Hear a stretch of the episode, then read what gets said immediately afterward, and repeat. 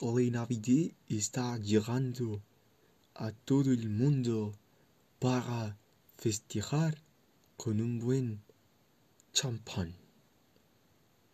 Bienvenidos a Ana Muy Neta. Estamos de vuelta una noche más en este bello podcast, en un episodio bastante navideño porque estamos festejando la Navidad como no se festejaría antes sin este podcast. Así que bienvenidos a Muy Neta, yo soy Agustín y estoy bastante feliz de que estés aquí, por lo que te mando un abrazo muy fuerte, muy cálido y muy navideño sin COVID. Así que vamos a iniciar con esto y, y más que nada vamos a hablar de las vibras navideñas y cómo eh, Coca-Cola vende bastante durante la Navidad. No, no es cierto, es, me da flojera hablar un poco sobre los temas capitalistas, por lo que me voy a enfocar un poco en las verdaderas vibras navideñas eh, y el por qué deberíamos seguir festejando la Navidad sin, sin detenerla. Vamos con eso, vamos con eso. Este es un episodio bastante tranquilo. Eh, los anteriores ya han sido como que muy agitados y muy rápidos, por lo que he decidido relajarme un poco y que se escuche más tranquilo el asunto. Eh, la Navidad es una, una festividad bastante memorable. Díganme, ¿en alguna ocasión han pensado en que forzosamente debe de haber una cena bastante especial entre tu familia?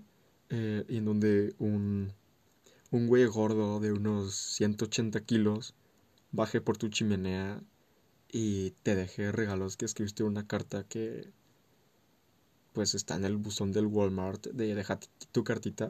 Entonces, está genial, está genial esa vibra, ese vibe que te transmite la Navidad cada año, está súper genial.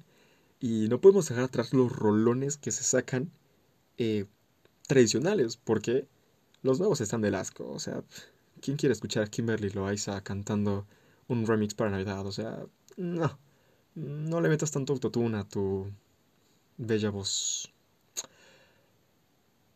Perdón. no, en realidad sacamos los antiguos temas porque son hits que nos golpean y que te hacen sentir ese vibe tan fuerte y tan en las venas que, que no se pueden perder, no se pueden perder. Y, y tía, muchas gracias por rifarte con el maldito playlist de Spotify de Navidad con Luismi. 10 de 10, una cosa, uff, riquísima. Y no voy a quejar porque Luismi es verdaderamente algo trascendente, algo que debe quedarse ahí, porque pues, Luismi es Luismi. Y nunca me voy a quejar de él porque mm, su música es arte. Su música es arte. Por lo tanto, mm, no podemos dejarlo en el pasado. Siempre tiene que estar resurgiendo. Independientemente del tipo de persona que pudo haber sido o es, la, la música es lo importante. Eh, entonces, quiere al, al, arte, no al artista. Eso muy importante, guárdenselo. Eh, voy a hablar de mi lasaña porque a inicios de diciembre yo, yo quise hacer una lasaña porque pues al cumpleaños de mi madre dije, va, me rifo con una lasaña. Veo un tutorial X en, en YouTube y pues va. Y, y me quedo 10 de 10. O sea, ahorita mi ego está hasta arriba, perdón. Eh, pero como tal, eh, recomendación, recomendación, eh, cuando compres lasaña, o sea, la cajita de pasta,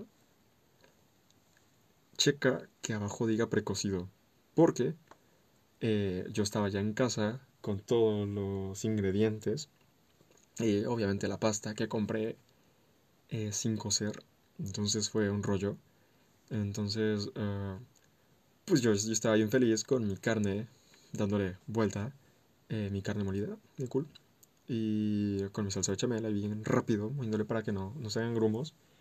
Y, y pues con mi salsa de, de, jitomate, que al final no es muy casera, pero tiene buen sabor. Entonces, eh, pues ya estaba bien feliz dándole con todo. Y dije, ok, va, toca, pues, poner la base de pasta, porque es necesaria para hacer la lasaña.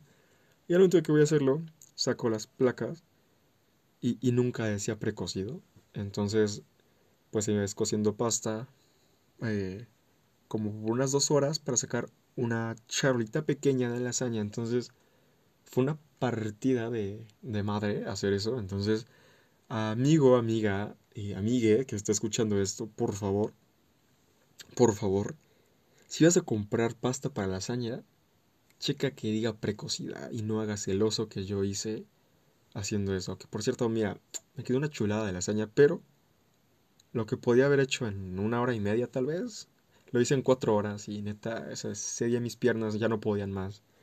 Y dices, ¿por qué no te sentabas? Bueno, pues, y si se regaba el agua o faltaba agua, porque cuando hierves pasta, pues eh, el agua hierve eh, y pues evapora. Entonces disminuye el nivel y no puedes cocer pasta. Ah, Agustín, tu amigo el chef, ¿eh? saludos. Y pues así, si vas a cocer pasta para lasaña, te queda el dato ahí guardado. Por favor, compra pasta precocida. Eh, al final parece que este episodio no tiene mucho sentido, pero sí tiene sentido, porque son temas bastante random que te dejan el vibe de la Navidad. ¿Sí? Seguramente ahorita digas, oh, me estoy imaginando lasaña. O tal vez no todos eh, coman lasaña. Y si tú eres una de esas personas que come eh, lasaña vegetariana, puedes retirarte del podcast con mucho respeto. una de mis peores navidades fue hace como 10 años, cuando tenía 8. Em, no estaba en mi ciudad natal, nos fuimos a otro lado con mi familia materna a festejar la Navidad y, es una familia muy grande, o sea, éramos como, no sé, a lo mejor entre 30 y 40 personas en esa casa, eh, casa de mis bisabuelos, una casa enorme, eh, en donde pues todos se reúnen una... Se hace, una fiestota ahí, eh, bastante chida. Bueno, teníamos 8 años, y primos también 10, 6, entonces no es como que pudiésemos armar una pachanga chida entre nosotros. Pero entre mis tíos seguramente sí. Y se vio al recalentado que todos llegaron, pues, ya saben, ¿no? Con copitas de más. Por lo tanto, ¿por qué fue una de mis peores navidades y estaba bastante familia reunida? Ah, lasaña. Lasaña. Dirán, ¿cómo eso que me genera tanto amor y tanta pasión por la Navidad me terminó generando odio en una de las peores Navidades? Y es que eh, cada mm, tío se encarga de cierto platillo para que pues todos contribuyan y ¡puf! se una cena monumental. Y, y una tía vegetariana dijo, yo hago la lasaña, yo la hago, yo. Y, y yo no sabía en ese momento que era vegetariana. Entonces, eh, yo sabía que mi tía tiene bastante buena... Mm, buen sazón. Entonces dije, uff, va a preparar un... una obra de arte, una obra de arte en lasaña. Va a esculpir con cada cierta, cierto pedacito para que para que al tocar el paladar te deleite y te haga recordar eh, tu niñez como en Radarville. Eh, cosa que no fue así. ¿Por qué? Porque resultó que era vegana, vegetariana en ese momento. Y noche del 24, vamos todos a cenar, eh, está ahí todo servido. Y, yo busco la lasaña y no encuentro la lasaña que yo conocía. Voy con mi madre y es como, mamá, quiero lasaña. Porfa. Y ya me lleva y me dice, ay, es vegetariana. Si quieres, ¿verdad? Y, cuando escuché vegetariana y vi todo verde, dije, jefa, bueno, no dije jefa, o sea, dije algo en plan, mami, eh, un pedacito para probarla. Pero pues ya ahorita se lo interpretó como de jefa, denme un poquito nada más para saber cómo sabe.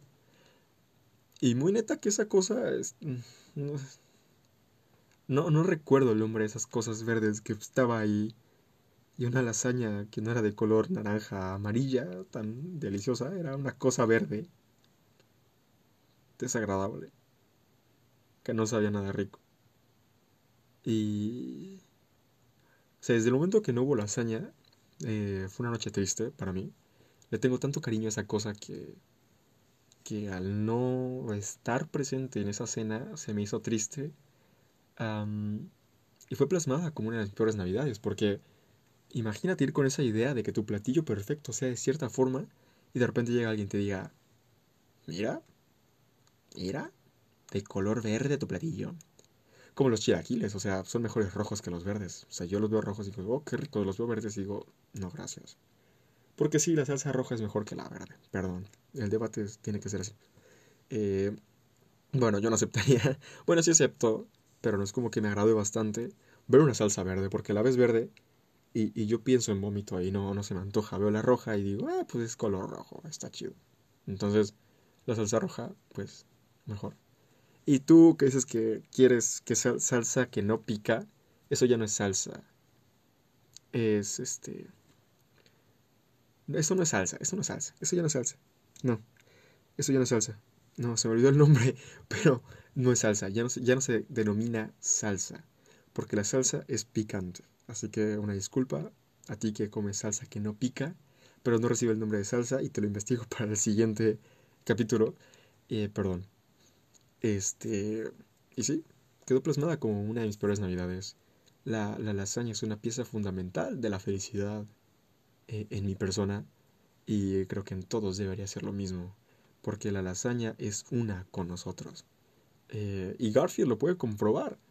Y tú, morro, que tienes 5 años, que tal vez estés escuchando esto, perdóname, pero Garfield es uno de los mejores personajes animados que existen en toda la historia. Y la película en live action es de lo más real que te puedes imaginar. Así que vete a ver eh, Garfield en live action porque es lo más rico que vas a ver. Eh, y el caso. Garfield confirma que la lasaña es lo mejor. Yo te confirmo que la lasaña es lo mejor. ¿Qué más quieres? No, no, no necesito, no necesitas otro fundamento científico ni teórico para que aceptes que la lasaña es lo más rico en este mundo. Así que ahí te queda de tarea. Eh, por ser Navidad, te deseo unas muy felices fiestas, te quiero muchísimo. Si vas a estar con familia, que sea poquita, por favor, no COVID, hashtag no COVID. Em, te quiero muchísimo. Dile a tu familia que la quieres bastante y esperemos que, que el viejo de 180 kilos te deje todo lo que has querido y ese hornito eléctrico. Así que un saludo muy grande, tu amigo Agustín te dice adiós, te quiero bastante y te mando de nuevo otro abrazote súper cálido y súper navideño. No te olvides de seguirme en Instagram como arroba soy guion bajo agus lh y enviarme algún tipo de sugerencia, nueva idea eh, dentro del DM para así introducirla o darle un espacio pequeño en un siguiente capítulo. Así que nos vemos, te quiero muchísimo y hasta luego. Chao.